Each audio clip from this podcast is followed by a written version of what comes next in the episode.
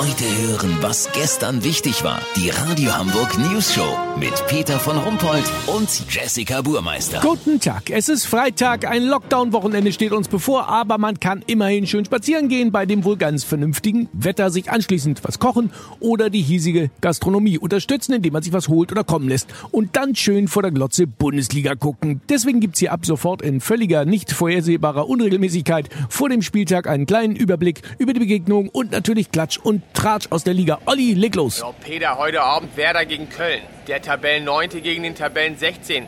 Fun Fact, Werder-Trainer Florian Kofeld soll sich gestern mit seiner Frau eine Einbauküche bei Küchen Petersen ausgesucht haben. Allerdings wollte er nicht sagen, ob der Herd ein Ceran oder ein Induktionsfeld hat.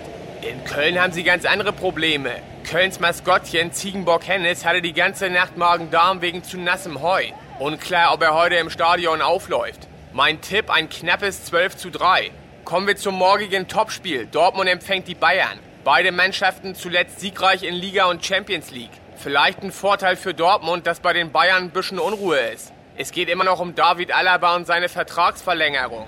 Und er schreibt er doch nochmal beim Rekordmeister und vor allem mit welchem Stift. Sein Berater hat den schwarzen Vanagon Soft Touch mit austauschbarer Vierfarbmine für 7,99 komplett ausgeschlossen. Gibt auch Gerüchte, dass Alaba doch zu Juventus geht. Dort soll man dem 28-Jährigen jeden Tag ein Teller Miracoli, Mülltrennung und ein per Fernbedienung zu bedienenden Eierkocher geboten haben. Zusätzlich zu den 28 Millionen Gehalt, versteht sich. Aber Alaba möchte vielleicht doch bleiben. Grund, er findet im Internet einfach nicht die richtige Busverbindung nach Turin. Rummenigge erklärte indes, wir lassen immer eine Tür für David auf. Dieses Wochenende ist es die Terrassentür von Uli Hoeneß, aber nur wenn es nicht regnet.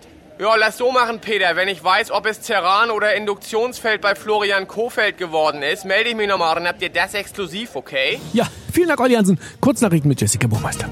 Bremen, Eilmeldung. Werder-Trainer hat alle zum Narren gehalten und sich für einen FF600, den Profi-Gasherd der Marke Firefox, entschieden. Corona, Hamburger sagen Routineeingriffe wie Geschlechtsumwandlungen und Hodenverkleinerungen ab. USA, Sleepy Joe ist raus. US-Präsident Trump erlässt Gesetz, wonach Präsidentschaftsbewerber nicht älter als 75 Jahre alt sein dürfen. Es gilt rückwirkend zum 1. November. Ja, Trump ist so obercool. Das Wetter. Das Wetter wurde Ihnen präsentiert von Bundesministerium für Umwelt und Naturschutz. Marmelade, Laminat und so anderes Zeugs noch. Das war's von uns. Wir hören uns morgen wieder. Bleiben Sie doof. Wir sind es schon.